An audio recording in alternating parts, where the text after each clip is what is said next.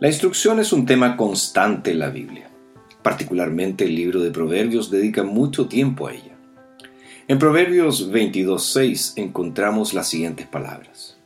Instruye al niño en su camino, y aun cuando sea viejo, no se apartará de él. El verbo hebreo chanak, que es traducido como instrucción, también podría ser traducido como entrenamiento o consagración. Y esto es bastante ilustrativo acerca de la función que los padres deben realizar. Ellos han sido llamados a instruir y a dedicar a sus hijos. Esto implica darles las enseñanzas necesarias para la vida, enseñanzas que los acompañarán por el resto de sus días. Además, los padres han sido llamados a consagrar a sus hijos, es decir, a dedicarlos completamente al Señor. Muchos piensan que este versículo está enseñando que los padres deben mostrarles a los hijos el camino que ellos deben recorrer.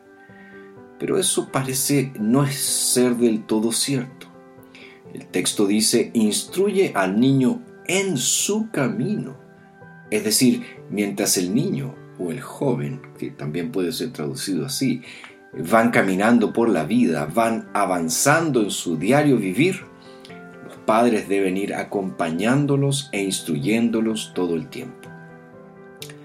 La redacción implica respeto por la individualidad del niño, pero ojo, no por su propia voluntad. Nos recuerda que el énfasis todavía está en el deber de los padres de educar. Entrenar de acuerdo con la inclinación natural de un niño, dejarlo a su propia voluntad, puede ser una idea práctica y útil, pero probablemente no sea lo que este proverbio tiene en mente.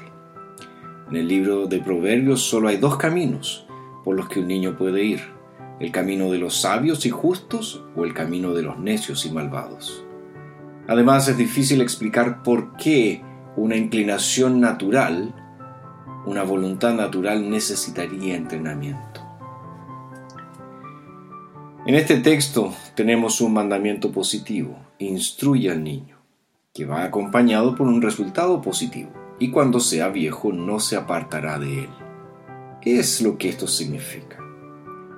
Bueno, en términos sencillos, significa que cuando crezcan, cuando envejezcan, es de esperar que no se aparten de la instrucción dada por los padres.